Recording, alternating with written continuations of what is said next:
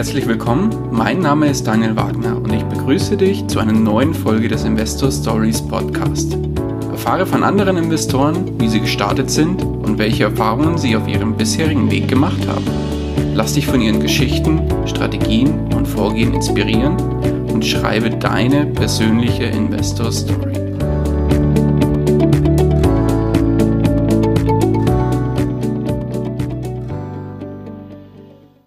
Hallo und herzlich willkommen zu einer neuen Folge des Investor Stories Podcast. Heute zu Gast bei mir Pascal Uter. Hallo, grüß dich, Pascal. Hallo, Daniel. So, schön, dass es geklappt hat. Nach einigen Anfang Anfangsschwierigkeiten, dass wir zusammenfinden, haben wir es jetzt doch geschafft. Und heute haben wir uns den Sonntag äh, Mittag, Sonntagnachmittag ausgesucht. Perfektes, perfekter Zeitpunkt. Mein Zwerg schläft. Wie geht's dir? Mir geht's bestens. Ähm, Wunderbar. Haben schönes Wetter hier und ich freue mich jetzt auf unser Gespräch. Ja, so soll es sein. Pascal, würdest du dich unseren Hörerinnen und Hörern ganz kurz vorstellen und zwei, drei Sätze über deine Person verlieren? Ja, na klar. Mein Name ist Pascal, ich bin 32 Jahre alt, verheiratet, lebe im Schwabenländle in der Nähe von Stuttgart. Vermutlich hört man es auch an der einen oder anderen Stelle.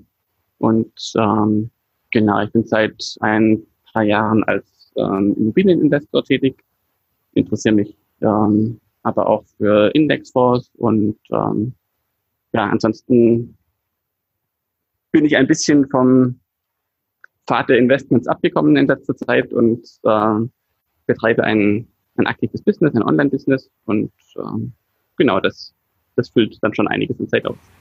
Okay, um was für ein Online-Business geht's genau?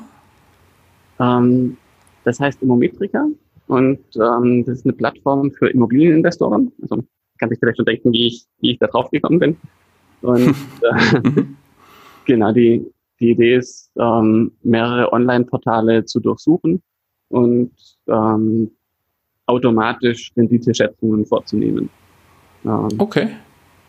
Genau. Das, das, heißt, wie darf ich mir das vorstellen? Du zapfst die Daten von beispielsweise ImmoScout, ImmoNet und wie sie alle heißen an? Genau. Und gibst das in der eigenen Oberfläche wieder? Genau, genau. Ähm, also momentan ähm, ist nur Immo-Scout dabei, aber in wenigen Wochen äh, werden auch äh, Immowelt, Immonet, eBay Kleinanzeigen mit dazukommen. Okay.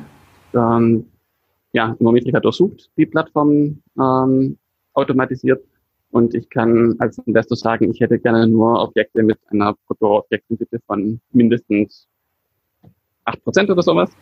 Okay. Dann ähm, macht Immometrika da basierend auf äh, den Mietstatistikdaten eine Renditeschätzung für die, für die einzelnen Objekte. Genau. Okay, verstehe. Ja, spannend. Und dann kriege ich, nur, kriege ich nur die Objekte gemailt, die diesen Kriterien entsprechen. Das ist natürlich nur ein Suchfilter, also keine Bewertungsfunktion. Also ich sollte jetzt nicht sagen, hey, Metrika hat gesagt, das ist äh, die super Rendite-Immobilie, äh, die kaufe ich jetzt. Die Prüfung liegt natürlich beim Investor. Aber das ist einfach eine Filterfunktion. Dadurch kann ich halt einen sehr, sehr viel größeren äh, Suchradius angeben und das nicht täglich mit 100 äh, Objekten überschwemmt, sondern es kriegt halt nur die, die interessant sein könnten. Genau. Okay, verstehe. Ja, spannend. Ja, verlinken wir sehr gerne in den Show Notes. Ähm, genau. Ich denke mal, du wirst es ja selber als Immobilieninvestor auch dann nutzen. Äh, also ganz uneigennützig hast du es ja auch nicht entwickelt. genau, genau. Also angefangen hat es tatsächlich, ähm, ich hatte, also viele kennen ja sicherlich äh, IMV, die sich für Immobilien interessieren ähm, die auch viele Plattformen untersuchen und einem dann Angebote schicken. Da hatte ich mir mal ein Probeabo geholt und ähm, dann wollten die aber für wenige Landkreise sehr, sehr viel Geld haben, wie ich fand. Und ähm, dann war ich dann als Schwabe ein bisschen zu geizig dafür. Und gedacht, kann ich selber günstiger und besser. Ja. Und ähm, habe das dann als Hobbyprojekt selber gebaut, eigentlich, eigentlich für mich. Und ähm, dann hat es aber so ein bisschen überhand genommen.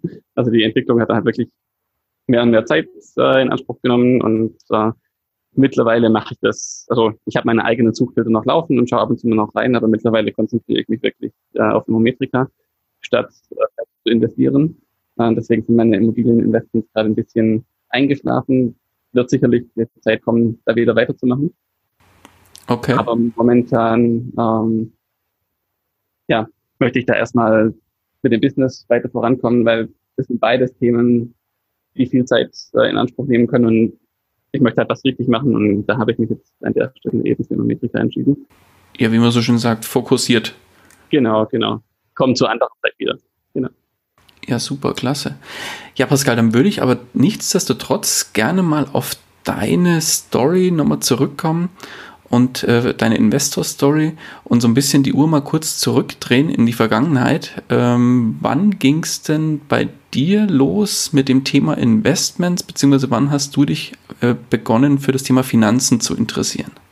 Genau, wahrscheinlich nicht ganz untypisch. Ähm, Anfang angefangen zu interessieren, habe ich mich so ungefähr, als ich mein erstes richtiges Geld verdient habe, also als ich meinen ersten richtigen Job hatte. Ähm, da hatte ich dann am Anfang, na, manchmal hatte ich halt noch studiert und dann ging es in den Job und ich hatte halt gemerkt, dass ich als Arbeiter jetzt nicht auf einmal wesentlich viel mehr Geld brauche wie als Student, weil ich habe noch in der gleichen WG gewohnt, habe ähm, meine Kosten sind nicht wahnsinnig gestiegen und dann, wenn man so von einem Studentenbudget äh, dann zu dem ähm, arbeitenden Budget geupgradet wird, kommt auf einmal viel mehr Geld rein und dann stellt sich natürlich schon so ein bisschen die Frage, was tue ich denn mit diesem Geld? Und dann habe ich mich äh, angefangen für Investments zu interessieren. Genau. Okay, und wie bist du, oder wie, wie, wie darf ich mir das konkret vorstellen bei dir in deinem Fall? Hast du dir ja. Bücher gekauft oder was, wie ging es los? Genau, ähm, also früher hatte ich mich tatsächlich irgendwie gar nicht für Geld interessiert, also während dem Studium und so. Ähm, da hatte ich die Nase als Physiker ein bisschen hochgetragen und gedacht, ähm, ja, als Physiker, da erforsche ich ja, wie die Welt funktioniert, Naturgesetze und so. Ähm, Geld ist ja so eine Menschenerfindung, das ähm, da gibt es ja nichts drüber zu, zu wissen sozusagen. Das ist ja nur, haben sich Menschen ausgedacht, die Wahrheit liegt äh, in den Naturgesetzen. Ähm, ja, hat sich dann auch ein bisschen, bisschen geändert, als ich ein Buch gelesen habe von Gerald Hörhan, den Investment Tank. Ah, okay. Ja, sicherlich einige deiner Hörer auch schon gelesen. Wer es noch nichts äh, gelesen hat, kann ich, kann ich durchaus empfehlen. Das war sein erstes Buch vermutlich, oder? Genau, das war das sein erstes Buch, ja, genau, das war, glaube ich, auch sein, sein erstes, genau. Wenn ich richtig, richtig genau. Ähm, ja, das ähm, Gerald gibt sich da so ein bisschen ähm, als Arschloch in dem Buch, aber irgendwie als äh, liebenswertes Arschloch. Das war so mein, mein Eindruck. Und ähm, das Buch hat mir sehr Spaß gemacht zu lesen und hat dann irgendwie mein Interesse an Finanzen geweckt, weil ich gemerkt habe, dass es doch irgendwie auch einen deutlichen Einfluss auf mein tägliches Leben hat. Und ähm, ja, das war so dann der zündende Moment. Das Buch hat mir ein, ein Kollege ausgeliehen und ähm, dann hatte ich hatte das bei mir sozusagen mein, mein Interesse für, für das ganze Finanzthema angelegt. Okay. Und wie ging es dann oder wie hast du dann, sage ich mal, den, den, den Schneeball ins Rollen gebracht? Wo, was war dann das erste Investment?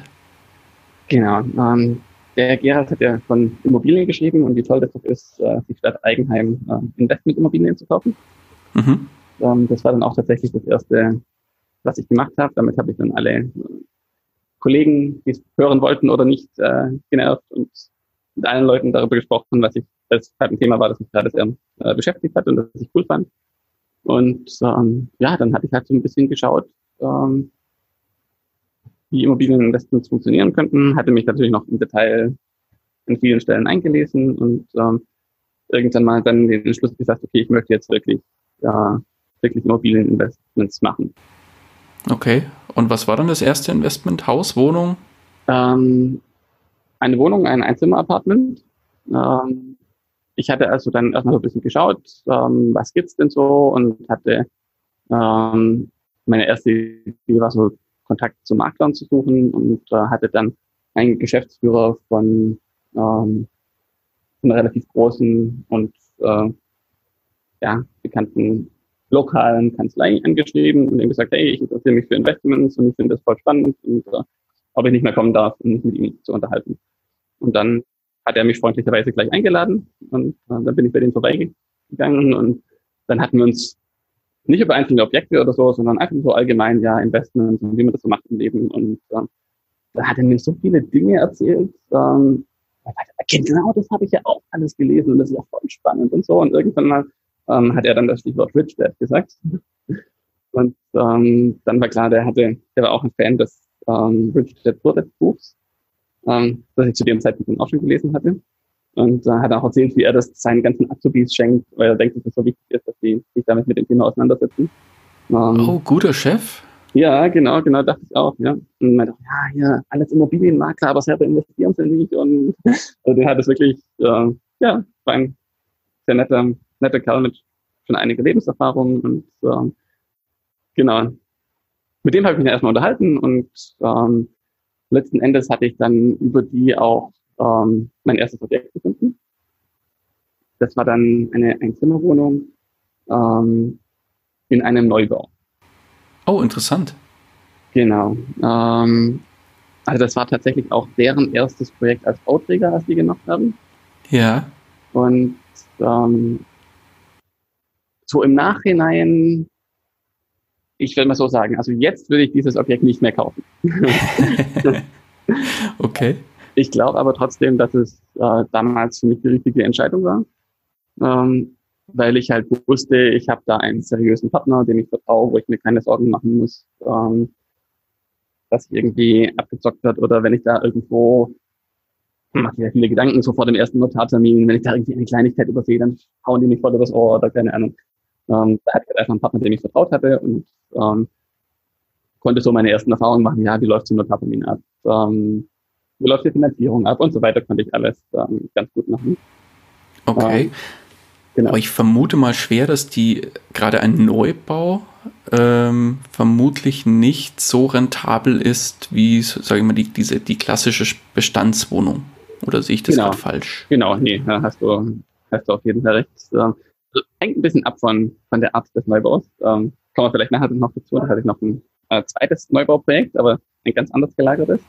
Okay. Ähm, aber in dem Fall, ja, hast du natürlich völlig recht. Es sind ähm, circa viereinhalb Prozent Bruttoobjektrendite, was da am Anfang standen. Ähm, ja, klingt nicht so wahnsinnig gut, ähm, ist auch nicht so wahnsinnig äh, toll. Allerdings nach Steuern sieht es schon ein bisschen besser aus, wenn es möbliert ist und ähm, die Möbelabschreibungen sich da schon äh, deutlich bemerkbar machen. Ähm, okay. Das heißt, ein Tick, ein Tick besser als ähm, was man im ersten Moment vermuten würde, aber tatsächlich, äh, ich hatte mich damals so, ja, und dann gibt's ja noch KfW 50 Darlehen und das ist ja noch begünstigt und überhaupt und so, davon hatte ich ein bisschen senden lassen, aber es war sicherlich nicht die es ist jetzt kein, kein Objekt, äh, das ich jetzt wieder in Betracht ziehen würde zu kaufen. Ähm, aber es hatte mir damals einfach die Hürde genommen, weil ich halt große Angst hatte, ah, wenn ich jetzt hier im Bestand irgendwas kaufe und dann ähm, ist da das Dach kaputt und ich habe es nicht gesehen, weil ich hab, bin, bin ja kein Bausachverständiger. Ähm, dann, damals hatte das für mich gepasst. Ähm, heute würde ich es würde ich so nicht mehr machen. Für die Firma, für die Firma, die das gebaut hat, war das sicherlich ein ganz große, ganz großer Gewinn ähm, aus dreifacher Hinsicht. Also die haben da alles richtig gemacht, würde ich sagen. Ähm, weil die haben es als Bauträger gebaut, dann dort 30 Wohnungen verkauft. Das wird, oder sowas, in Größenordnung, vielleicht sogar. Ähm, und das wird jetzt möbliert vermietet. Das ist ein Apartmenthaus. Die kümmern sich um alles und müssen sich um gar nichts kümmern. Also im Prinzip das komplette Gegenteil von dem, was man als Immobilieninvestor eigentlich möchte. Ah, ähm, okay. Das heißt, die kümmern sich auch um die Vermietung, um die, ich sag mal so Hausmeistertätigkeiten etc. pp. Genau, von, von Hausmeister über Vermietung bis ähm, alles einfach, genau. Alles klar. Das heißt, ein rundum sorglos Paket hast du da eingekauft. Genau, genau. Also nicht, das ist das, was, ja, nicht mehr das, was ich heute, heute machen würde, aber ähm, damals hatte mich das irgendwie angesprochen. Okay. Genau, aber für die Firma lohnt sich das natürlich total, weil die haben jetzt erstmal das Objekt gebaut und die Bauträgermarge äh, einkassiert. Dann ähm, haben sie jetzt die komplette Mietverwaltung und äh, falls dann in zehn Jahren die ersten Leute ihre Objekte verkaufen, kannst du ja überlegen, zu welchem Markt soll die gehen. und da, von daher ähm, haben die da alles richtig gemacht. Ähm, ja, clever. Gönne ich denen auch, äh, auch sehr. Ähm, für mich war das der Einstieg, der mir geholfen hat, die Hürde zu nehmen und ähm, Genau, und mal gucken, wie sich's, wie sich's weiterentwickelt. Bisher, die Mieten entwickeln sich gut, von daher alles in Ordnung. Ja, man sagt ja nicht umsonst, äh, die erste Wohnung muss nicht die beste sein, aber das wird die wichtigste. Genau, genau, so in diesem Sinne. Ähm, ja, ich würde es nicht als Fehler bezeichnen, weil es halt dazu geführt hat, dass ich mich tatsächlich getraut habe zu investieren. Äh, gut ist. Ähm, genau. Aber ich würde, würde es jetzt nicht nochmal ein weiteres Objekt dieses Sorte kaufen. Genau. Ja, aber dann lass uns doch mal ein bisschen äh, wieder die Uhr aufs Heute oder den Fokus aufs Heute drehen. Ähm, wenn du sagst, heute würdest du das nicht mehr tun, worin investierst du denn heute? Ähm, also wie gesagt, ich habe die, die, drei Objekte, aber weitere, weitere Objekte werden vermutlich erst in ein, zwei Jahren dazukommen oder so, weil ich jetzt halt momentan nicht auf die, ähm, auf die Businessentwicklung konzentriere. Mhm. Genau, aber wenn ich jetzt die nächste Immobilie kaufen würde, ähm, ein fixen Flip würde mich sehr reizen, das mal zu, ähm, zu testen. Das habe ich bei meinem dritten Objekt quasi schon ein bisschen geübt. Kann ich nachher gerne noch ein bisschen was dazu sagen. Oder ähm, Bestand, so eine klassische ähm, 3 plus 7 Strategie. Also diese klassisches Immobilien Buy and Hold. Genau, genau, das wäre das, wo ich weitermachen würde, wenn es denn soweit ist. Okay. Jetzt hast du ja eingangs erwähnt, dass du dich auch für das Thema ETFs beziehungsweise für das Thema Indexfonds interessierst. Habe ich das richtig genau, verstanden? Genau, ja. ja. Mhm. Was machst du da? Auch mit, äh, mit Aktien auseinandergesetzt. Ähm, ist ja eine große, eine große Vermögensklasse, für die es sehr, sehr viele Finanzblogs gibt. Und äh, genau, da habe ich mich auch ein bisschen damit beschäftigt. Ähm, der Blog vom Finanzvisier, dem Albert, hat mir das sehr gut gefallen. Mhm. Habe mich da so durchgelesen und ähm, wenn man da so ein bisschen in den Blog stöbert, kommt man irgendwie nicht umhin, die ganze Zeit Verweise auf den Komma zu finden. Mhm. Ähm, und dann, die ETF-Bibel, wie man genau, so schön genau. sagt. genau, genau. Ähm, ja, den habe ich dann natürlich auch gelesen und ähm, der hatte mich sehr überzeugt. Ähm, der Komma ist ja kein großer Immobilienfan. Ähm, kann ich dann nachher vielleicht auch noch ein bisschen was äh, dazu sagen. Ich habe auch sein anderes Buch äh, Kaufen oder Mieten gelesen. Ähm, da bin ich nicht überall mit ihm einverstanden, aber auf jeden Fall, was, ähm, was das Investieren in den Aktienmarkt äh, angeht, hat er mich überzeugt. Und ähm, deswegen machen meine Frau und ich ähm, auch Indexfonds, also ganz, ganz klassisch einfach 70, 30. Ähm, das heißt MSCI World 70%, 30% Emerging Markets ETF genau, und genau. automatisiert per Sparplan. Ähm, das nicht. Wir haben nur mal ein erstes, ein erstes Investment gemacht. Ähm, ah, okay. Einfach mal zu gucken, wie sich das anfühlt. Ähm, genau, die Sparplan-Automatisierung soll dann auch mal noch irgendwann dazukommen. Ähm, obwohl mir es nicht so gut gefallen hat mit den Sparplänen, dass ich mich dann festlegen, also muss ich gucken, welche kann ich da günstig einkaufen und so. Und ähm, ich würde wahrscheinlich eher quartalsweise oder so ein bisschen, ähm, bisschen größere Blöcke kaufen, um dann noch den Einkauf die Kosten zu minimieren und mich nicht danach richten zu müssen, was denn gerade günstig als Sparplan verfügbar ist. Ja. Genau. Ja, dann würde ich vorschlagen, wir schauen mal ganz schnell nochmal von oben auf dein Gesamtportfolio drauf. Wie mhm. setzt sich denn das ungefähr prozentual zusammen, wenn du so einen dicken Daumen ansetzt bei den einzelnen Bereichen? Und, was, und vor allem, was, was, was zählst du alles dazu, weil du jetzt ja auch das Business gesagt hast. Jetzt weiß ich nicht, ob ihr auch ein, wir hatten es im Vorgespräch schon mal kurz angerissen, das Thema selbstgenutzte Immobilie habt. Ob du das auch, das ist ja auch ein sehr umstrittenes Thema, ob du das auch zu deinen Vermögenswerten, also zu deinem Portfolio zählst oder nicht. Wie ist es da bei dir? Genau, ähm, eine spannende Frage. Also ähm, ich habe tatsächlich für mich keine Prozentzahlen ausgemacht, was ähm, welcher Anteil was in meinem Portfolio macht, weil ich halt so viele so viele ähm, Investments habe, die irgendwie schwierig zu klassifizieren sind. Ähm, angefangen bei den Immobilien, wie setze ich denn ein äh, Immobilieninvestment ins Verhältnis zu einem ETF-Investment? Äh, Wenn ich dazu mein Eigenkapital nehme, das ich reingesteckt habe, dann ähm, ja, es passt irgendwie nicht. Nehme ich die volle, nehme ich die volle ähm, Objekt, äh, Objektwert, dann machen die Immobilien halt schnell alles platt. Ähm, da jetzt ähm, den aktuellen Nettovermögenswert der ähm, Immobilien, dann hängt es halt davon ab, wie ich mich gerade selbst bewerte. Was ich da am Ende habe, weiß ich ja, also nichts verkauft habe. Äh, Klar. Von daher äh, eine schwierige Sache. Ähm, wir haben momentan auch noch ähm, relativ große Tagesgeldpositionen, einfach weil wir jetzt mit den ETFs das mal vor einem guten Jahr getestet haben, wie sich das anfühlt. Und ähm, denn ich hatte mich das ja eingelesen, meine Frau noch, ähm, noch nicht so und äh, ich wollte sicher sein, dass sie auch an Bord ist. Weil klar, so ein Jahr mehr Rendite mitnehmen ist natürlich nett, aber alle Rendite von dem Jahr mehr geht halt kaputt, wenn äh, wir am Ende die Nerven verlieren, weil es dann das erste Mal richtig runtergeht. Deswegen wollte ich schon sicher sein, dass äh, wir das beide gleich sehen sozusagen und ähm, uns dann freuen, wenn die Märkte runtergehen, dass wir günstig nachkaufen können. Mhm. Ähm, was übrigens, Entschuldigung, wenn ich unterbreche, aber ich finde das ein wahnsinnig wichtiges Thema, dass im Prinzip, in, wenn man verheiratet ist oder in einer Partnerschaft ist und gemeinsames Geld investiert, dass man da wirklich den, den Partner mit an Bord holt. Von daher hast du an der Stelle aus meinen Augen alles richtig gemacht, weil ich finde es super, super wichtig, dass man wirklich mit, mit eine gemeinsame Entscheidung trifft, beziehungsweise einen gemeinsamen Weg wählt, den man da beschreiten will. Ja, vielen Dank. Ja, ja stimmt auf jeden Fall. Also wir haben unsere Finanzen gemeinsam, wir entscheiden uns gemeinsam, was wir, was wir konsumieren, wir entscheiden uns auch gemeinsam, was wir investieren. Von daher, ähm, ja, ist es ja, glaube ich, sehr wichtig, dass wir da beide, beide auf dem gleichen gleichen Level sind. Ähm, mhm.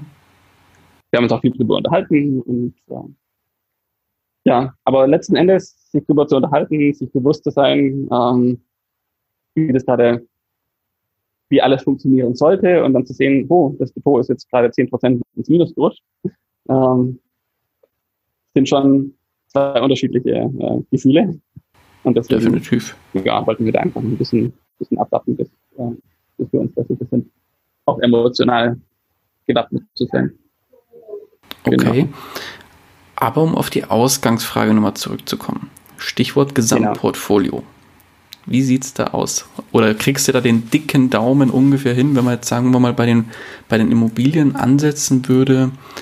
Ähm, ich sag mal, Wert minus Schulden ist gleich Nettovermögen von den jeweiligen Immobilien und die setzt ins Verhältnis.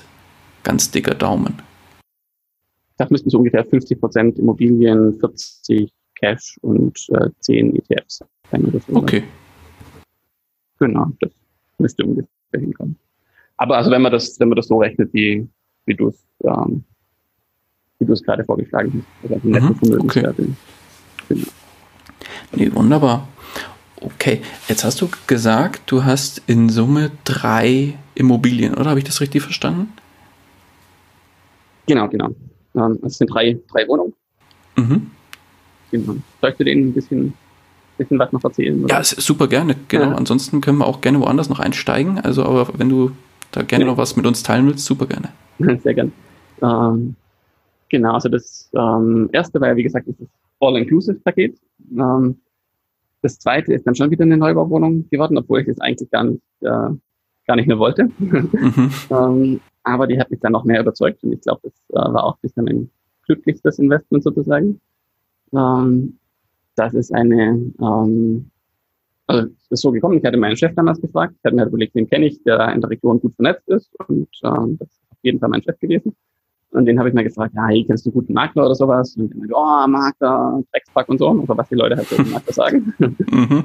Ähm, fand ich jetzt keine so eine gute Antwort, aber er hatte mir einen Kontakt mit, hey, bau doch lieber in der Baugruppe mit. Kennt da jemand, der baut in der Baugruppe? Und ähm, soll ich da mitmachen? Und äh, dann hatte ich mir das angeschaut und das war tatsächlich sehr attraktiv.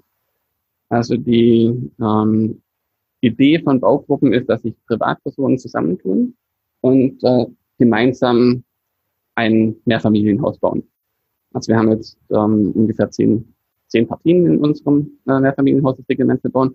Und wir machen das ohne Bauträger. Also statt Bauträger haben wir einen Projektplaner, der das operativ für uns alles ausführt. Aber sämtliche finanziellen Risiken da tragen wir selber. Im Gegenzug äh, sparen wir uns eben auch die äh, Bauträgermarge. Ah, spannend, okay. Genau. Und, Und, wer hat das dann im Prinzip initiiert? War das dann der Projektplaner? Ähm, nee, das war tatsächlich äh, der Architekt, der ähm, um den die Gruppe sich geschafft hat, sozusagen. Ähm, okay. Wie ja. darf ich mir das vorstellen? Hat der das ausgeschrieben und Investoren gesucht oder wie kam das?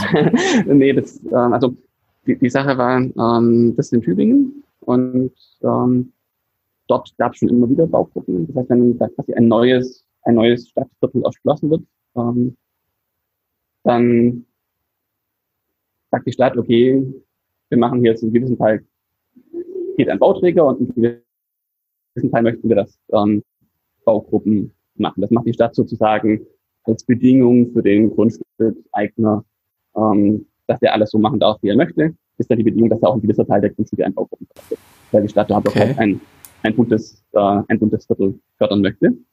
Ja, genau. Und ähm, dann gibt es einen Wettbewerb und die einzelnen Baugruppen ähm, können sich dann bewerben mit ihrem Vorschlag und es muss auch immer irgendwie eine soziale Komponente dabei sein, ähm, um überhaupt eine Chance zu haben, da genommen zu werden. Ähm, unsere soziale Komponente war unser Gewerbe, das wir ähm, im Abgeschoss haben. Da haben wir die Familienbildungsstätte. Das, ähm, weiß nicht, ob das allgemein ein Begriff ist. Nee, erzähl ruhig was dazu. Okay. Ähm, die, die, machen so für, ähm, für kleine Kinder Angebote oder für Eltern der Kinder Angebote. Also ist kein Kindergarten, aber man kann da zu einzelnen äh, Veranstaltungen hinkommen. Man kann sich da informieren und solche Sachen. Okay. Und, und die haben sich als Mieter mit uns gemeinsam darum beworben, weil die nicht selber bauen dürfen. Ähm, deswegen haben die gesagt, okay, wenn die das für uns bauen, dann mieten wir das. Und ähm, genau, so, so ist es gekommen. Und ähm, das ist auch, also genau, da wurden dann auch die Grundstückspreise ähm, von der Stadt vorher festgelegt, zu denen verkauft wird. Das heißt, es waren keine marktwirtschaftlichen äh, Grundstückspreise, sondern ähm, soziale Grundstückspreise sozusagen, weil die ganzen Projekte ja auch eine soziale Komponente haben. Verstehe, okay. Sind in unserem Fall ähm, aber ganz normal finanziert. Das heißt, unterm Strich habt ihr die, den, das, das Grundstück auch noch einen Ticken günstiger gekriegt als marktüblich. Genau, wir haben, also das sind mehrere Sachen, wir haben das Grundstück einen Ticken günstiger gekriegt. Ähm, die Grunderwerbsteuer ähm, war natürlich sehr günstig, dass sie sich nur aufs Grundstück äh, bezogen hat. Mhm. Genau, wir haben ähm, Glück gehabt, glaube ich, da die Preise, seitdem wir angefangen haben, ähm, in Tübingen explodiert sind, ähm, sodass da jetzt ähm, die Wohnung, wenn sie fertig wird, also die sollte jetzt die nächsten ein, zwei Monate äh, vor fertig werden, wir sind schon ziemlich weit. Ähm, Ach, das läuft sogar noch, das Projekt zum Bauen. Noch. Genau, genau. Also ah, es hat, okay. hat, ziemlich lange gedauert. Das war so der Nachteil an der ganzen Sache, äh, dass sich alles ziemlich gezogen hat. Ähm, aber jetzt, wo wir fertig werden, ähm, wird die Wohnung sicherlich ähm, 30, 40 Prozent mehr wert sein, als äh, was wir Baukosten haben. Und das okay. äh, ist dann natürlich schon eine schöne Sache. Das heißt, wie darf ich mir das vorstellen, wenn da zehn, zum Beispiel zehn Wohnungen drin sind, zehn Investoren, kriegt dann einfach jeder eine Wohnung oder wie, wie ist genau, das Genau, genau. Man hat sich am Anfang überlegt, okay, so sieht das Haus aus, wer möchte welche Wohnung haben. Und ähm, genau, dann hat jeder entsprechend äh, des Anteils seiner Wohnung dann auch ähm, alle Kosten mitgetragen. Okay und auch das Risiko entsprechend. Das heißt, falls was schief genau. gehen sollte. Ganz genau, ganz genau. Ist so ein bisschen eine Sache, wo man ein bisschen aufpassen muss, ähm, das Risiko, weil wir waren als GBR unterwegs. Das heißt, nach außen hin haftet jeder voll gegenüber allen eigentlich. Im ersten Moment mal so defaultmäßig. Ähm, Im Innenverhältnis haftet jeder anteilsmäßig, klar. Ähm, aber das Risiko war tatsächlich relativ gering, weil wenn ein, ähm, ein Investor pleite gegangen wäre in der Zeit, dann ähm, es gab draußen so viele Leute, die Interesse hätten, einen zu ersetzen oder rauszukaufen. Von daher ähm, war das reale dann doch nicht, doch nicht so viel. So viel okay. Und äh, dafür wird einfach eine GBR gegründet, wo einfach alle Investoren reingekommen sind, fertig. Genau, genau. Das ist so. Okay. Und die, G die GBR, äh, ja klar, es läuft ja noch, also die besteht natürlich noch. Und würde die dann, nachdem das Projekt fertiggestellt ist, wieder aufgelöst werden? Genau, Oder genau. Das geht dann über eine ganz normale WEG, Wohnungseigentümergemeinschaft. So. Okay. Genau. Ja, Ab spannend. Das ist quasi ein ganz normales, ein ganz normales äh, Mehrfamilienhaus. Oh, spannend. Ja, da bin ich mal gespannt, was du da berichtest, weil du hast ja, das haben wir eingangs, glaube ich, noch gar nicht erwähnt, du hast ja auch einen Finanzblog, wo du auch das ein oder andere Mal über dein Investment schreibst. Ich ja. gehe mal von aus, da werden wir dann vielleicht auch was darüber lesen können. Genau, auf jeden Fall. Also das ähm, der kleine Hai, mein Blog. Ähm, das äh, war meine Mutter, die den Namen erfunden hatte, nachdem ich ihr, ähm, glaube dem zweiten Objekt erzählt habe. Also das erste Objekt meinte man, ja, gut, ähm, Altersvorsorge und so ist wichtig. Und ähm, als das zweite Objekt relativ spät, relativ kurz drauf ähm, angefangen haben und so, und du wirst ja noch ein kleiner, ein kleiner Hai. Und, ähm, so ein ja. kleiner Mietshai, oder? genau, genau. Ähm, ah, sehr gut. Genau, und ähm, da habe ich den Namen dann mitgenommen sozusagen. Ähm, ich blogge jetzt nicht mehr so viel, weil ich halt, ähm, wenn ich schon zum Investieren die Zeit nicht habe, dann halt leider auch nicht zum Bloggen. Das heißt, ich habe die Zeit nicht, ich nehme sie mir nicht, aber ich setze meine Prioritäten halt zur Zeit anders. Mhm, klar. Äh, eben auch für Entwicklung. Ähm, aber äh, genau, also wenn das, wenn das abgeschlossen ist, werde ich auf jeden Fall dann noch einen ähm, Artikel dazu fertig machen, da eben ein paar spannende, spannende Themen. Okay, ja, sehr, sehr spannend. Okay, dann würde ich vorschlagen, wollen wir mal einsteigen in die vielleicht. Ah, wobei, ähm, ich will da noch gar nicht unterbrechen. Du hattest ja noch ein drittes Objekt erwähnt. genau. Das dritte Objekt ähm, ist sicherlich das, an dem sich die Geister aufscheiden. Das ist unser ähm, Eigenheim, in dem wir jetzt wohnen, auch eine Wohnung. Mhm. Ähm, und da ist natürlich die Frage, darf ich das als äh, Vermögenswert sehen oder muss ich das als Verbindlichkeit sehen? Ähm, eigentlich bin ich der Meinung, dass ein Eigenheim ein typisches Eigenheim eine Verbindlichkeit ist, weil solange ich dafür wohne, ähm, verursachen mir das nur Kosten. Und alle Dinge, die mir Kosten verursachen, sind eine Verbindlichkeit. Ähm, genau. Jetzt ähm, haben wir die Wohnung ich würde sagen, damals unter Marktpreis ähm, gekauft. Das kam durch eine relativ glückliche Konstellation zusammen, dass ähm, die Wohnung war sehr, sehr günstig vermietet. Also der vorige Vermieter, dem hat ja mal jemand gesagt, er kauft immer zwei Wohnungen zur Altersvorsorge und ähm, der hat sich aber nie mehr drum gekümmert seitdem. Das heißt, die Miete war irgendwie mindestens 20 Prozent unter dem Marktniveau. Damit war die Wohnung für Investoren eigentlich relativ uninteressant. Ähm, der Mieter dort hatte aber neun Monate Kündigungsfrist, weil er schon sehr lange drin gewohnt hat. Ähm, damit war sie auch für viele Eigennutzer natürlich relativ uninteressant. Ähm, geschickterweise wollte aber der Mieter damals ohnehin ausziehen, weil die hatten noch ein Kind bekommen und haben was Größeres gebraucht. Ähm, das hat aber noch ein Jahr gedauert. Und ähm, wir waren dann so in der glücklichen Lage, dass wir eher pendeln konnten äh, zu unserer Arbeit. Waren halt jeden Morgen eine Stunde hin und her und konnten sozusagen ein Jahr lang auf die Wohnung warten. Ähm, und dieses Jahr, Jahr lang warten hat sich natürlich in einem niedrigeren äh, Kaufpreis niedergeschlagen. Okay. Das war, war schon mal ein kleiner Vorteil. Und ähm, dann haben wir die Wohnung renoviert. Und wir haben beim, sorry, ähm, wir haben beim Renovieren uns in jedem Moment nicht gefragt, was gefällt uns am besten, sondern wir haben uns immer gefragt, ähm, was wäre die mehrheitsfähigste Entscheidung. Also Beispiel im Badezimmer. Ähm, meiner Frau und mir hätte ein schwarzer Boden, so ein schwarzer Fliesenboden richtig gut gefallen. Okay. Ähm, wir sind aber gerade ausgezogen, also die Wohnung, die Mietwohnung, die wir vorher hatten, das war ein rosa Bad. ähm, Genau. Ähm, das ist dann das, was in den Objektbeschreibungen als baujahrstypisch dann beschrieben werden würde. Ein baujahrstypisches Bad. Und äh, so einen Fehler wollten wir natürlich nicht machen. Also ähm, und wir waren uns halt schon dessen bewusst, klar, schwarze Bäderböden mögen momentan noch ein bisschen äh, modern und fix sein. Aber ob in zehn Jahren noch irgendjemand sagt, ein schwarzer Boden im Bad, das ist geil, hm, weiß ich nicht. Also kann es ja schon sein, dass, dass dann, dass die Leute dann ähnlich reagieren, wie wenn du erzählst, äh, dein Bad war rosa und sagen, ah, schwarze Boden im Bad, um Gottes Willen. ähm, ganz typisch für die Zeit. genau, ganz, ganz typisch für die Zeit. ähm, damals in den ähm, 10er, 20er Jahren da, sowas, keine Ahnung. ähm, genau, und darauf ähm, hatten wir halt keine Lust. Ja, und zumal auch schon früher, also so ein schwarzer Boden kann ja durchaus auch sein, das gefällt ihm halt nicht. Und äh, so hatten wir halt bei allen Entscheidungen versucht, irgendwas Mehrheitsfähiges zu finden. Das haben wir einen auch schönen, der uns auch gefällt, aber eben grauen, ähm, grauen, graue Fliesen genommen. Da wird sich vermutlich niemand äh, jemals die Hand an den Kopf und sagen, um Gottes Willen, wie kann man nur grau sein?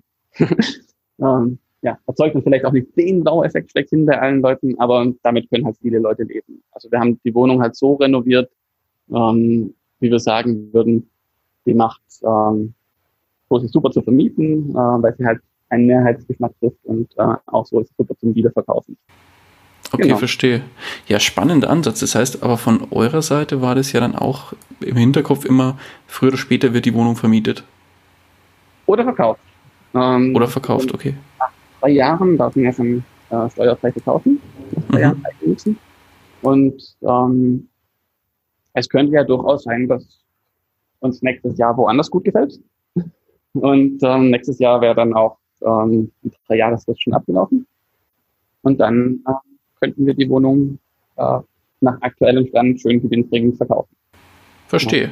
Okay. Genau. Wir haben da wirklich zum Beispiel die Küche, ähm, die war noch okay. Da hatten wir die halt, die hatten wir von dem Mieter übernommen, äh, haben wir noch 100 Euro dafür gegeben, damit äh, auch der noch ein gutes Gefühl dabei hatte. Ähm, und die Küche war, tut's uns sozusagen. Wir haben halt gesagt, okay, wenn wir jetzt ein paar Jahre in der Wohnung wohnen werden, ähm, und uns jetzt eine neue Küche einbauen, das Geld sehen wir halt nicht mehr wieder, ähm, wenn wir es ähm, wenn wir es verkaufen. Im Gegensatz zu dem Bad, das wertet die Wohnung auf, aber die Küche, weiß ich nicht, ähm, in fünf Jahren ist halt eine neue Küche schon nicht mehr so neu. Und deswegen ähm, haben wir uns entschieden, okay, die Küche, die tut's für uns noch, ähm, die ist noch gut genug für uns. Ähm, und hatten halt so wirklich alles darauf ausgelegt, dass wenn wir in die Situation kommen, dass wir es verkaufen wollen, ähm, dass wir das dann auch für den Kunden gewinnbringend tun können. Ah, spannender Ansatz, okay. Genau. Gut. Ja, sehr schön. Deswegen so, ist es eine Verbindlichkeit? Ja, momentan ist es eine Verbindlichkeit. Wir zahlen da momentan äh, Zinsen dafür. Wir zahlen natürlich unsere Verbrauchs, äh, Verbrauchssachen, aber ich hoffe, dass ich langfristig dann doch als ähm, als zur Möglichkeit entpuppt sozusagen. Okay. Pascal, dann würde ich aber jetzt mal gerne auf die eher negative Seite des Ganzen mal so ein bisschen umschwenken. Und zwar, was war denn auf deiner finanziellen Reise, wenn du so ein bisschen zurückblickst, was war denn da dein, ich sag mal, größter Fehler? Mhm. Ist nicht schwierig, im Prinzip haben wir schon drüber gesprochen. Also ähm, meine erste, meine erste Immobilie war jetzt aus Investment-Sicht, also sicherlich nicht die, die beste. Ähm, mhm. Ich sehe sie für mich nicht als Fehler, den ich bereue, weil ich ähm, damit viel gelernt habe und mich getraut habe einzusteigen. Das ist für mich eine super Sache. Ähm, wäre aber jetzt nichts, was ich nochmal machen würde. Also das könnte man in gewissem Sinne als Fehler bezeichnen. Ansonsten wirklich teure Fehler habe ich mir glücklicherweise irgendwie gespart. Ich habe ähm, nicht angefangen, mich mit irgendwelchen super teuren Versicherungen einzudecken. Ähm, ja, ich habe ähm, glücklicherweise äh, das Glück gehabt, dass ich relativ früh über, äh, als ich angefangen hatte zu investieren, ähm, über den Finanzvisierblock gestolpert bin und ähm, quasi mit einem mit einem leeren leeren Tablett anfangen konnte. Das ähm, ist, glaube ich, schon viel wert, wenn man nicht erst noch viel ausbügeln muss von den, von den Dummheiten, die man mal gemacht hat, sozusagen. Ähm, und ansonsten, ob jetzt meine Immobilieninvestments äh, Fehler waren oder ob das die super Investments waren, da können wir dann in, in zehn Jahren drüber reden, wenn ich wirklich alles, alles verkauft habe, weil vorher weiß man es ja nicht. Ähm, vielleicht entpuppt sich jetzt ja auch irgendwas, was ich gerade momentan ganz toll finde, als meinen größten Fehler. Also weiß ich ja einfach noch nicht. Ähm, aber momentan erkenne ich eigentlich nichts als, ähm, als einen großen Fehler. Auch gut. Auch nicht schlecht. Ja, finde ich gut. Also heißt garantiert nicht, dass ich keine Fehler gemacht habe. Ich sehe sie halt nur momentan noch nicht. Okay, ja, ja. Äh, vielleicht wird es die Zeit, Zeit bringen und vielleicht, wenn wir nochmal irgendwann ein zweites Interview machen, vielleicht äh, sprichst du da ja schon anders drüber, wer weiß. also Sicherheit werde ich in, in, in zehn Jahren, aber dafür investiere ich noch nicht lang genug. Also ich bin, bin jetzt erst seit ein paar Jahren dabei. Und ähm, Immobilien sind ja relativ langfristig und solange ich meine Immobilien bewerte und der Meinung bin, dass die voll toll sind, äh, sehe ich sie ja auch noch nicht als Fehler. Das stimmt. Ähm, wird, sich, wird sich zeigen. Okay, ähm, dann lass uns das Blatt drehen. Ähm, was war denn auf der bisherigen Reise dein größter Erfolg? Da gibt es ja hoffentlich den einen oder anderen. ähm, ja, also von meinen Investments sicherlich die Baugruppe. Mhm. Wenn man die fair bewertet und guckt, für was da die Bau, Trägerobjekte direkt nebenan vergleichbarer Standard verkauft werden und äh, das in Relation zu unseren Baukosten setzt, dann ist es auf jeden Fall eine Sache, die sich ähm, sehr lohnen wird. Ähm, nach aktueller Sicht. Klar, weiß, bis ich dann verkaufe. Ist dann, ist dann alles getätigt, aber nach aktueller Sicht äh, ist es das Objekt, das gerade wirklich für mich am besten bewerte. Ähm, ansonsten, was mir wirklich Spaß macht, ist mein, mein Business. Ähm, mit Immometrika, da habe ich jetzt ähm, ja, ein, ein stetiges Wachstum an, an neuen Kunden, die, ähm, denen das gefällt und die das abschließen und äh, von denen ich auch durchweg sehr, sehr positives Feedback bekomme. Und ähm, ja, das macht mir riesigen Spaß und ich habe da Spaß beim Entwickeln und äh, die Zahlen machen mir Spaß, wenn ich sie angucke. Und äh, da kann ich mir tatsächlich vorstellen, dass das bis in ähm, konservativ geschätzt bis in ein, zwei Jahren oder so, soweit ist, dass ähm, ich davon leben könnte. Und ähm, das wäre natürlich eine, eine Sache, die für mich ein sehr großer Erfolg wäre. Mhm. Ja, schön. Genau. Dann drücken wir da auf jeden Fall die Daumen. Und äh, ja, da bin ich überzeugt, dass wir da, also das hört sich ja super spannend an. Und da bin ich überzeugt, dass wir da noch einiges von, von dem Tool hören werden. Also ich selber nutze es noch nicht, ähm, habe es aber bisher auch noch nicht gekannt, um ehrlich zu sein. ähm, von daher können wir da, ja, wie gesagt, verlinken wir das auf jeden Fall in den Show Notes. Und dann kann gerne der ein oder andere sich das Ganze mal anschauen. Genau, also ich habe es am Anfang als Hobbyprojekt betrieben für mich, äh, für meine Investments und ähm, ja, jetzt ist es halt so als ähm, zu einem kleinen Business geworden. Ähm, ja, genau, wenn es irgendjemandem Freude macht. Gut, wunderbar. Dann hast du ja eingangs schon diverse, oder also jetzt im Gespräch eigentlich schon diverse Bücher benannt. Da mhm. wäre es wäre eigentlich auch noch eine meiner Fragen gewesen, aber ich, ich versuche es jetzt nochmal zusammenzuführen. Du hast einmal das von Gerald Hörhan. Ähm, das, ich, glaube, der heißt tatsächlich Investment Punk, der, das Buch, kann es sein? Ja, genau, der Investment Punk oder irgendwie so. Genau. Also Investment Punk ist der große. Mhm. Dann das äh, Rich Dad Poor Dad, der Klassiker von Robert Kiyosaki, hast du genau. schon genannt als Buch. Genau, das wird wahrscheinlich auch kein Geheimtipp sein. Ähm. hört man auch immer mal wieder hier, so das ein oder andere Mal, gefühlt in jedem Podcast. ja, genau. Ähm. Und dann hatten wir noch den Gerd Kommer mit seiner ETF-Bibel, dem ETF, äh, wie heißt es, in, äh, erfolgreich investieren in, in Indexfonds und so oder irgendwas in der Richtung. Genau, so wird investieren in Indexfonds. Ja. Und sein, oder ein weiteres Buch vom Komma, das ähm, Kaufen oder Mieten hatten wir noch. Genau. Was ich, was ich auch sehr spannend fand, die Kontro der, oder der kontroverse Ansatz. Also auch sehr, sehr spannend. Äh, da, da wolltest du auch noch zwei, drei Sätze dazu sagen. Die Gelegenheit würde ich an der Stelle dir jetzt nochmal anbieten. Vielen Dank. Ähm, ja, ich wollte mich da auch nochmal genauer mit auseinandersetzen im Blogartikel. Ich habe auch schon meine, meine Liste mit Punkten äh, gemacht, wo ich nicht ganz einverstanden bin mit ihm. Ähm, also ich schätze den, den Herrn Kommers sehr in seiner Art sehr sachlich und ähm, sehr wissenschaftlich fundiert. Das gefällt mir sehr gut. Ähm, ich habe nur das Gefühl, dass er es so unglaublich gewohnt ist, von einer Art ähm, von diesen effizienten Märkten auszugehen. Also er ist ähm, darauf beruht ja auch die ganze Sache mit ähm, den passiven Investieren, ähm, dass man daran glaubt, dass die Märkte effizient sind. Ähm, mhm. Das ist eine Sache, die glaube ich gerne, äh, wenn es um den Aktienmarkt geht, aber die kann ich nicht glauben, wenn es um Immobilien geht.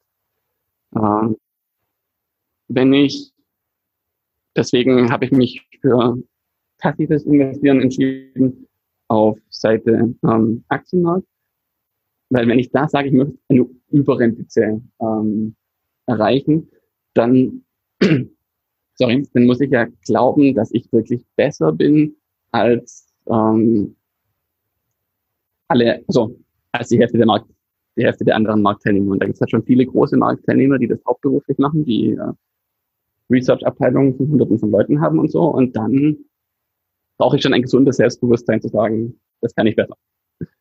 Ähm, das habe ich nicht. Da glaube ich, okay, wenn ich da den ähm, einfach den Markt mitnehme, so ganz im Sinne von Connor, dann äh, komme ich besser mit.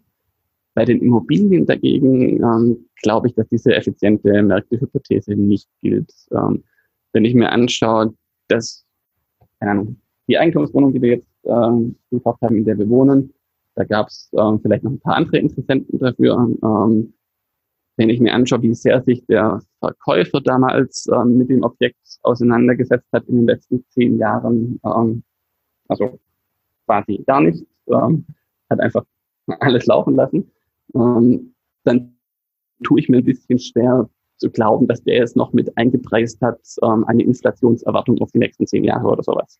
Also ähm, das sind so, wenn, wenn Komma argumentiert, ja, das und jenes ist alles noch mit eingepreist, diese Vorteile sind alle noch mit eingepreist. Ähm, und ich mir dann anschaue, wie die Preisfindung tatsächlich stattgefunden hat, dann habe ich das ein bisschen, bisschen Bedenken. Natürlich, es gibt auch den großen Markt und auch unsere Preisfindung im Kreis von den, dem einen Verkäufer und den vielleicht den sieben Interessenten drumherum ähm, ist natürlich stark bestimmt durch den großen Markt. Also vielleicht finden sich diese Effekte doch irgendwo wieder.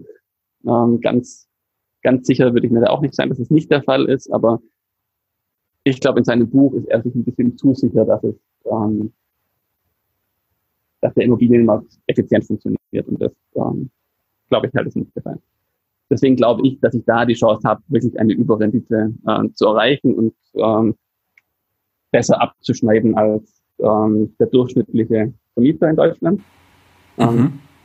Ist aber auch keine Kunst. Also wenn man das liest bei Komma, schneidet der durchschnittliche Vermieter ja ziemlich mies ab. ähm, von daher, ja, ob ich denn damit besser stehe als mit meinen ETFs, wird sich am Ende zeigen. Aber ähm, ja, auf jeden Fall ein spannendes Buch, weil es wirklich sehr viele Denkprozesse anstößt und ähm, auch Risiken äh, schön darlegt, die in anderen, äh, die im Immobilienbereich vielleicht ein bisschen vernachlässigt werden. Deswegen durchaus auch eine Leseempfehlung. Aber äh, eigentlich die natürlich immer. Ich finde, man sollte kritisch dabei sein, wenn man das ist. Definitiv. Also ich sehe es ja so, ich habe es ja auch gelesen und ähm, in dem Fall ist es ein korrekter Vergleich, der wissenschaftlich sauber hergeleitet ist. Das große Aber, das hast du schon genannt. Ähm, ich glaube, Komma vergleicht an der Stelle in dem Buch den privaten Häuslebauer, der als äh, selber drin wohnt, mit dem, der das Geld verwendet, um in Aktien zu investieren in, in Form von ETFs. Ja, genau. Dann bin ich voll bei ihm. Dann ist es definitiv besser, das Geld anzulegen und in ETFs und in ETFs zu ballern. Aber wenn man jetzt als Immobilieninvestor, ich sag mal wirklich mit ein bisschen Hirn und Verstand an die ganze Sache rangeht und wirklich, ähm, ich sag mal semi-professionell in Anführungszeichen, da wirklich als Investor unterwegs ist und äh, eine Wohnung aus Investorensicht kauft, dann sieht die Welt schon mal ein bisschen ganz anders aus.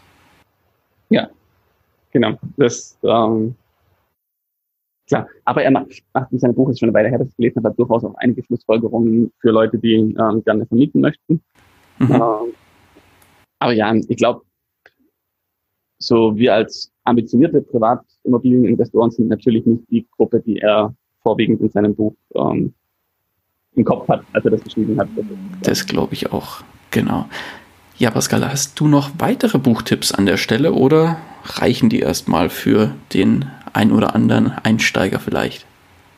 Ähm, vielleicht, wenn es um Immobilien geht, wenn jemand anfangen möchte, mit ähm, Immobilien zu investieren. Ähm, ich hatte angefangen mit irgendwie so einem Buch von der, ich glaube, Verbraucherzentrale oder sowas. Ähm, damals, okay. ich, da werden dann einfach die einfachen Begriffe erklärt. So, das ist überhaupt kein Buch, äh, ich möchte investieren oder so, sondern einfach nur mal zu verstehen, äh, was ist eine Teilungserklärung oder so. Das war super langweilig, äh, hat garantiert keinen Spaß gemacht zu investieren, äh, oder nicht dazu angeregt zu investieren, aber ähm, für eine ganz neutrale, sachliche Einleitung fand ich war gar nicht so, so schlecht für den Einstieg. Dann, okay. Ähm, das Buch von Thomas Knedel, ähm, in sechs Monaten zum, wie heißt es so? Ich glaube, Erfolg mit Wohnimmobilien müsste es heißen. Ah, genau, genau. Erfolg mit Wohnimmobilien. Äh, und dann der Untertitel war irgendwas mit sechs Monate, ne? Mhm. Ähm, genau. Das ähm, fand ich sehr cool. Da erklärt er alle so aus Investorensicht, wie man, also das sind quasi die Grundbegriffe des, aber die Grundstrategien des ähm, ähm, privaten Immobilieninvestors genau erfolgt mit Wohnimmobilien, so werden sie in sechs Monaten privater Immobilieninvestor, heißt es. Mhm. Ähm, das macht Spaß zu lesen. Das ist aber tatsächlich auch eines der Bücher, die der Kommer in Mieten oder Kaufen äh, kritisiert hat in diesen ja, sechs Monaten und so. Ähm, ja, deswegen würde ich empfehlen, beide zu lesen, ähm, damit man einfach ein, von allen Seiten, ähm, Knedel ist ein sehr überzeugter Immobilieninvestor, ähm, aber durchaus ähm, von der anderen Seite das auch mal anschauen. Und dann hätte ich noch noch ein Buch, das habe ich selber noch nicht ganz gelesen. Das nicht ganz. Ich habe äh, angefangen, äh, ein bisschen reinzuschauen. Das ist ähm, die spezielle Betriebswirtschaftslehre der Immobilienwirtschaft. Ähm, oh, ist es der 1600 Seitenwälzer? Äh, das kann sein. Das ist auf jeden Fall so ein paar Kilo oder sowas, genau. ähm, das könnte, ja doch, könnte, könnte schon hinkommen von der Seitenzahl. Es sind sehr dünne Seiten und ein sehr dickes Buch. Ähm, ist sicherlich kein Buch, das man irgendwie von vorne bis hinten äh, durchliest. Äh, ich habe mir da angefangen, das Kapitel über ähm, Mietrecht zu lesen, weil das irgendwie eine Sache war, wo ich das Gefühl habe, okay, da kann ich schnell äh, Dinge selber verstehen, äh, grundlegende Dinge.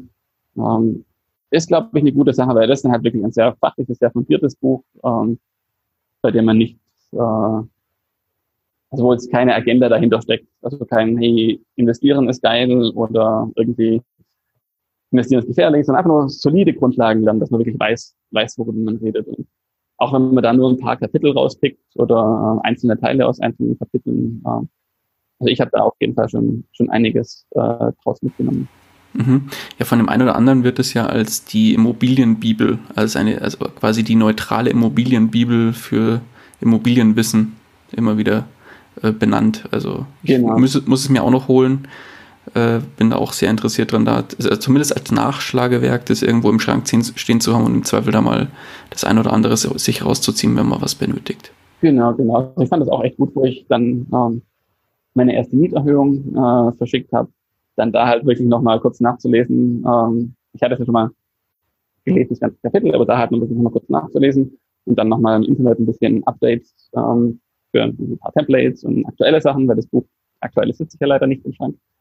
Ähm, aber ja, ist, glaube ich, schon keine verkehrte Sache, das, äh, dieses Buch mal ein bisschen anzugucken, wenn man es wirklich ernst meint. Also, Denke ich auch. Für denjenigen, der also Immobilienanlage machen möchte, so im Sinne von, mein Bankberater hat gesagt, ich soll in Immobilien investieren, ähm, ist es sicherlich nicht, aber derjenige, der ernsthaft als äh, ambitionierter Privatinvestor unterwegs sein möchte, finde mhm. ich, muss auch tun. genau. Genau. Ja, sehr schöne Tipps dabei. Wenn wir auf jeden Fall alle in den Shownotes verlinken, dann kann jeder sich da das äh, nochmal zu Gemüte führen und schauen, ob was für den einen oder anderen dabei ist. Pascal, jetzt würde mich natürlich noch interessieren, jetzt haben wir darüber gesprochen, wo kommt die Reise her oder wo, wo ging es los bei dir und warum ging es da los? Ähm, wie ist es heute? Jetzt würde ich gerne mit dir nochmal ein bisschen die Uhr nach vorne drehen und in die Zukunft schauen. Mhm. Wenn du so beim Thema Finanzen und finanzielle Ziele ähm, mal für dich bewertest, was sind da denn so deine Ziele für die Zukunft? ähm, hat bestimmt noch keiner vorher bei dir im Podcast gesagt, finanzielle Freiheit wäre ein Ziel. Überhaupt ähm, nicht. Genau, das, äh, erkläre ich gerne mal dieses Konzept. Nein, ähm, ja, so abgetroschen sich das mittlerweile anhört, aber das äh, ist durchaus, ähm, durchaus ein Ziel. Okay, da gibt es aber wiederum verschiedene Definitionen. Was ist für dich die Definition von finanzieller Freiheit? Genau, ist keine, keine einfache Sache. Ähm, also ich möchte nicht mehr arbeiten müssen, um meinen Lebensunterhalt zu verdienen. Ähm, das wäre sicherlich eine, eine Sache. Aber wann habe ich das erreicht? Hm, schwierig, schwierig zu sagen. Ähm, ein schöner erster Schritt wäre, wenn Immometrika mir so viel ähm, Einnahmen bringt, dass ich davon leben kann. Ähm, okay. Solange ich da aber selber aktiv drin, also in Geometrika funktioniert ja auch, wenn ich nicht mal zwei Wochen an den Strand lege, das ist ja auch okay. Ähm, ich glaube aber nicht, dass es die nächsten zehn Jahre funktioniert, ohne dass ich irgendwas tue. Also äh, sozusagen, sobald ich es erreicht habe, wäre ich, ähm, wäre ich vielleicht, wenn ich ehrlich zu mir bin, eher dann, ähm, wenn ich sagen würde, okay, ich ähm, mache jetzt nur noch das, dann wäre ich wahrscheinlich selbstständiger eher als, ähm, als finanziell frei. Auch wenn es mir viele Freiheiten bringen würde. Ich könnte mehr arbeiten, ob ich möchte, ich könnte arbeiten, wann ich möchte, so viel ich möchte, in einem gewissen Rahmen. Ähm, würde es mir viele Freiheiten bringen, die mir sicherlich gefallen würden.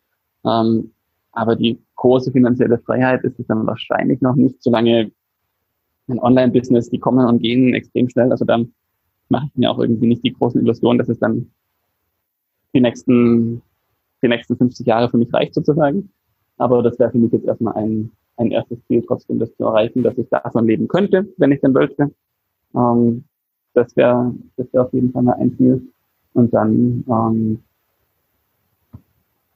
ja, die 4%-Regel ähm, mit den ähm, mit den ETFs oder sowas wäre sicherlich auch noch eine Sache, die ich gerne mal in Zukunft irgendwie ähm, erreicht haben würde. Dann würde ich mich, glaube ich, ein bisschen entspannter fühlen. Ähm, weil wenn dann mein eigenes Business irgendwann mal nicht mehr laufen sollte oder so, äh, hätte ich halt immer noch immer noch die 4%, ähm, die ich jährlich aus meinem Portfolio verkaufen könnte, aber dafür muss das Portfolio erst noch ein bisschen wachsen. Deswegen, ähm, ja. Erzähl mal kurz zwei, drei Sätze zu der 4%-Regel für die Leute, die es nicht kennen. Ah, okay.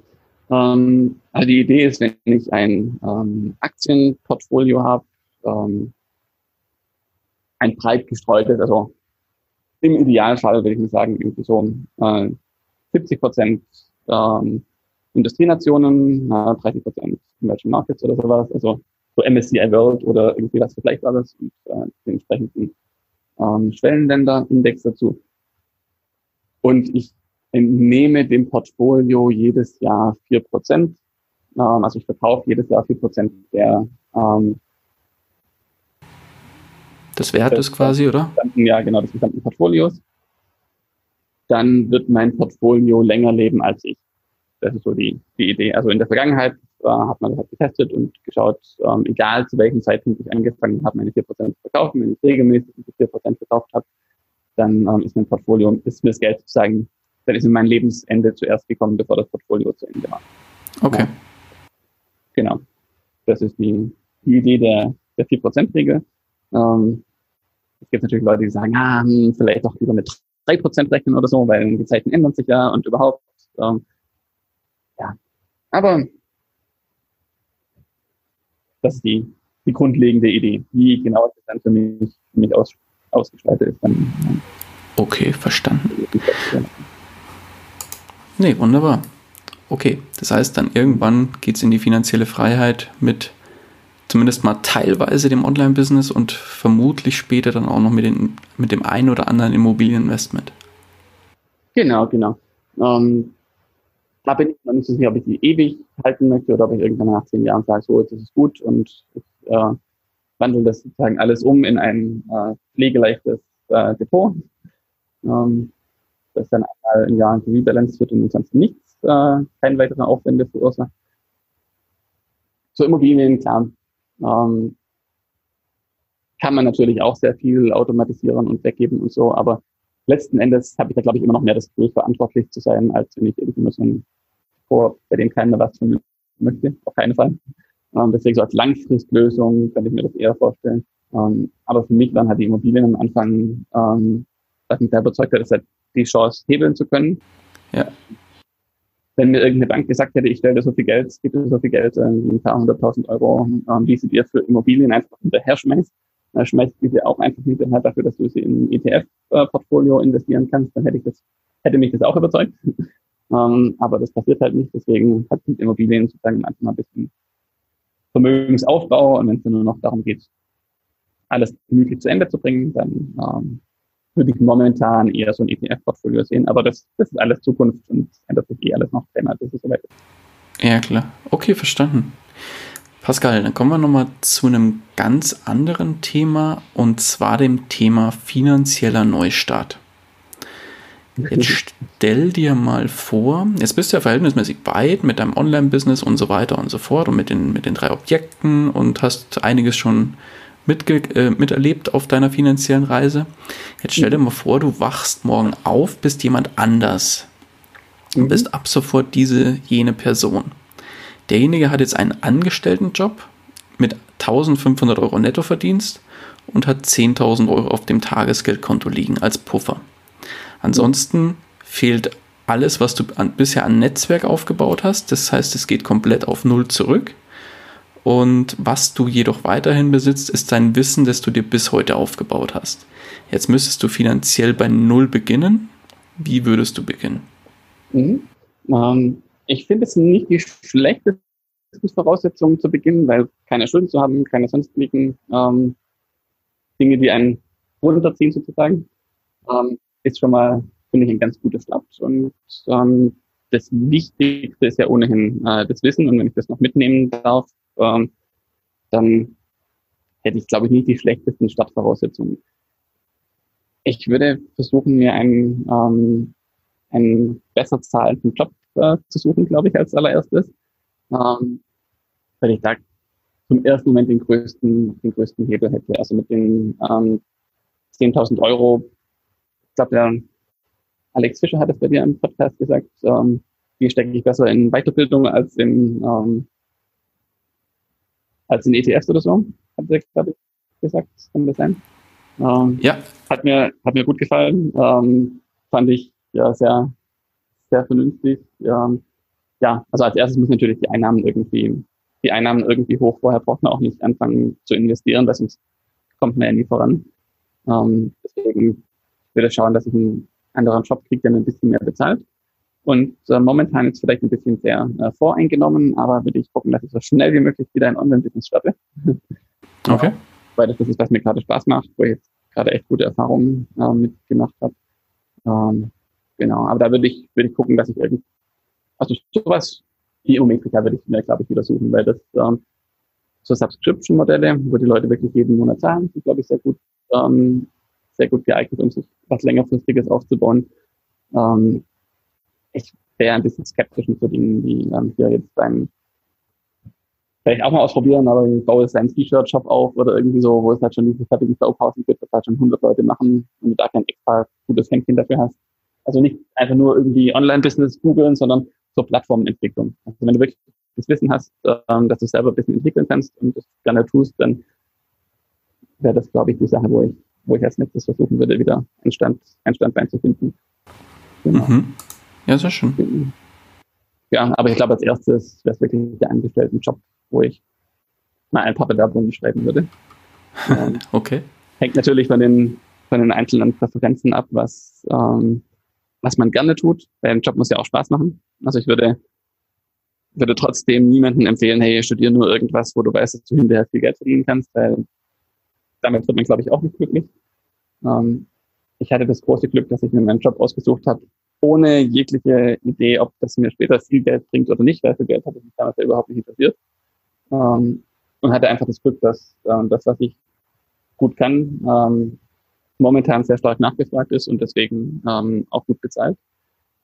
Ich würde also würde als versuchen, irgendwas zu finden, mir überlegen, was, was für Dinge ich gut kann und ähm, dann mal gucken, welche davon auch gut nachgefragt werden und dann versuchen, mich in die, in die Richtung irgendwie weiterzuentwickeln. Auf keinen Fall irgendeinen Job machen, von dem ich gelesen habe, der wird gut bezahlt ähm, und zu gucken, dahin zu kommen, nur um der guten Bezahlung willen, weil dafür wird man diesen Job noch zu lange machen, wenn man gerade erst anfängt und äh, ich glaube, man würde ihn auch gar nicht kriegen oder behalten oder sich, also zumindest nicht glücklich werden. Ich würde, würde wirklich versuchen, einen Job zu finden.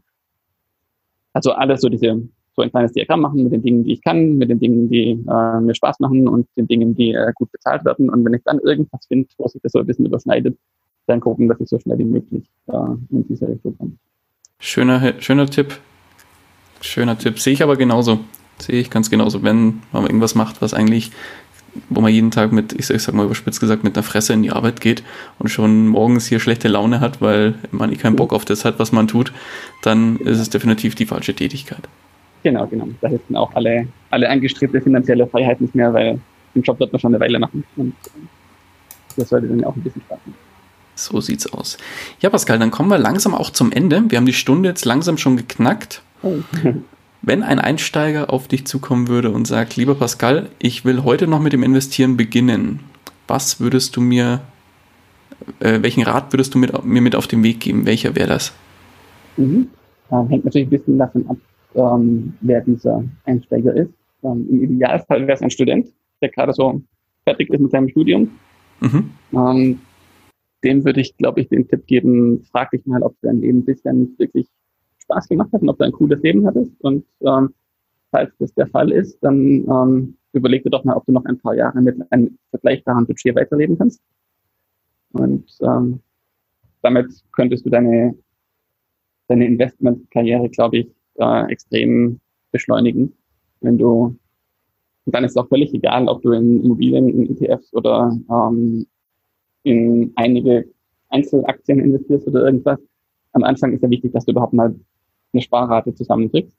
Und ähm, wenn dein Studentenleben cool war, dann verlängert das doch nochmal um drei Jahre und in diesen drei Jahren wirst du so unglaublich viel ähm, sparen können, dass du, also Geld zum Anlegen bereit machen, dass du dann in den drei Jahren genügend Zeit hast zu überlegen, was du denn gerne überhaupt, äh, wo du investieren möchtest und da was finden kannst. Ähm, das Wichtige ist, glaube ich, am Anfang ähm, keine Lebensstandard-Explosion hinzulegen, sondern erstmal eine Vermögensexplosion und dann den Lebensstandard irgendwann mal hinterher zu ziehen. Oh, das finde ich geil. Das könnte man ja fast auf einen Autoaufkleber packen. Hier mit der Leben, keine, mach keine Lebensexplosion, sondern erstmal eine Vermögensexplosion. Den finde ich super. Sehr gut. Okay, Pascal. Ja, genau. Wenn dich einer unserer Hörerinnen und Hörer erreichen will, wie kann man dich am besten erreichen? Gerne über, über meinen Blog, auch wenn ich ähm, wenn ich da gerade nicht so viel schreibe, ähm, einfach an pascal.kleiner-high.de oder gerne auch ähm, über mein Business ähm, pascal.mometrika.de. Ähm, okay. Du kannst dir gerne noch äh, verlinken, dann wissen die Leute auch, wie man schreibt. Ansonsten für die, die es nur hören, ähm, Mometrika mit C. Und, nee, ist auf jeden Fall alles in den genau, Shownotes dann zu finden, definitiv. Genau. Okay, ja. Pascal. Dann sind wir auch schon am Ende angekommen. Dann danke ich dir ganz, ganz, ganz herzlich für deine Zeit und den wirklich tollen Input, den du hier gelassen hast. Und ja, zu guter Letzt die letzten Worte des Interviews. Die gebühren dir. Vielen Dank, Daniel, für die Einladung. Äh, hat mir sehr Spaß gemacht, äh, mich mit dir zu unterhalten. Ich hoffe, ähm, deinen Hörern hat es auch ein bisschen Spaß gemacht. Und ähm, ja, ich würde mich freuen, in Zukunft mal wieder was mit dir zu nehmen.